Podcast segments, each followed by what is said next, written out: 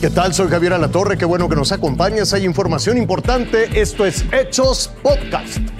Yo soy Jorge Zarza y estos son los hechos aquí y ahora. Ya se lo adelantaba, desde hace dos semanas el socavón, este hoyo terrible allá en Santa María, Zacatepec, Puebla, no ha parado de crecer. Vamos por partes, este hecho resulta asombroso, pero ¿cómo inició este hoyo? ¿Cómo arrancó este socavón en Santa María, Zacatepec, en Puebla?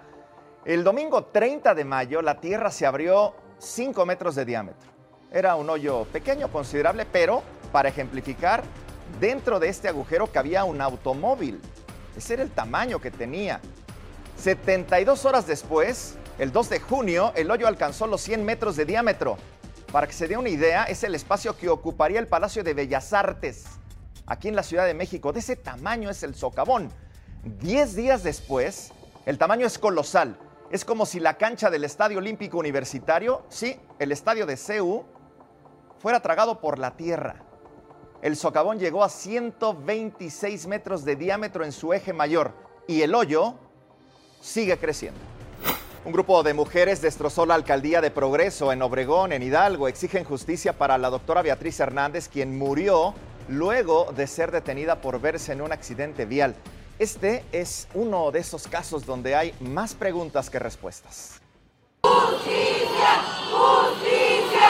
Fueron horas de protesta y destrozos en progreso de Obregón Hidalgo. Cientos de mujeres de colectivos, feministas, compañeros y amigos de la doctora Beatriz Hernández, que murió en las galeras de este lugar, marcharon y posteriormente un grupo le prendió fuego al Palacio Municipal y a la comandancia.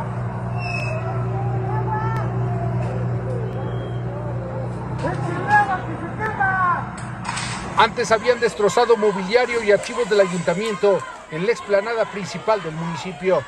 Realizaron pintas en todo el inmueble con consignas donde pedían justicia y castigo a los presuntos responsables. Siete policías, entre ellos la mujer que la detuvo en la avenida principal de Progreso. Elementos de bomberos y de la Guardia Nacional lograron controlar el fuego que dañó la planta baja del inmueble.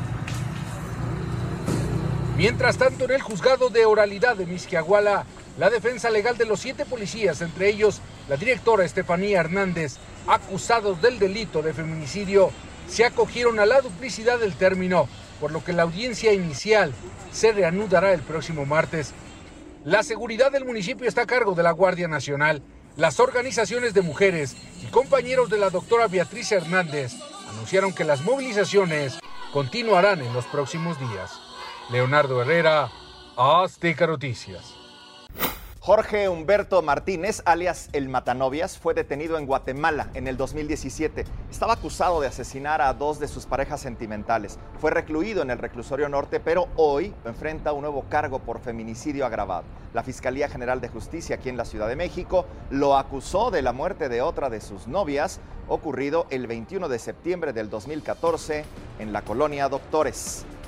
Vamos con las de pasaporte. El último día de la cumbre del G7 realizada en Reino Unido llega a su fin con acuerdos climáticos y acuerdos medioambientalistas para proteger el 30% de la Tierra y los océanos hacia el final de esta década. Después de casi dos años sin verse en persona, sin verse cara a cara, los líderes también acordaron forjar una respuesta más completa a la pandemia ayudar a prevenir futuras crisis sanitarias. Son los siete poderosos, el G7.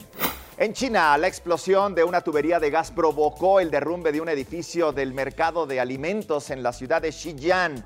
12 personas muertas, 138 heridas y al menos 150 personas desalojadas es el saldo hasta ahora de este siniestro. La causa del incidente sigue bajo investigación.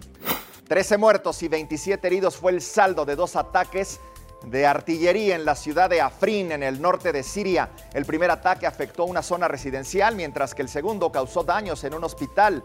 Tres rescatistas de los cascos blancos, conocidos oficialmente como la Defensa Civil Siria, resultaron heridos en el ataque al hospital, ninguno de ellos de gravedad. Se vendió el primer asiento para viajar al espacio. Una persona todavía anónima ha pagado 28 millones de dólares para acompañar a Jeff Bezos y a su hermano en un vuelo que saldrá de la Tierra rumbo al espacio, un vuelo que hará historia. ¿Cuánto daría usted por cumplir sus sueños de niñez? Ser policía, doctor, bombero o astronauta. Para cumplir su deseo de ir al espacio, Jeff Bezos, fundador de Amazon, creó Blue Origin, empresa privada de vuelos espaciales, y un comprador anónimo gastó 28 millones de dólares para acompañarlo fuera de la Tierra. Sold $28 million to number 107. Luego de la exitosa prueba no tripulada de la nave Shepard en abril 15, Bezos decidió que era el momento de cumplir su meta. I really want you to come with me. Would you? Y para que el momento fuera aún más especial, invitó a su hermano Mark, además del ganador de la subasta.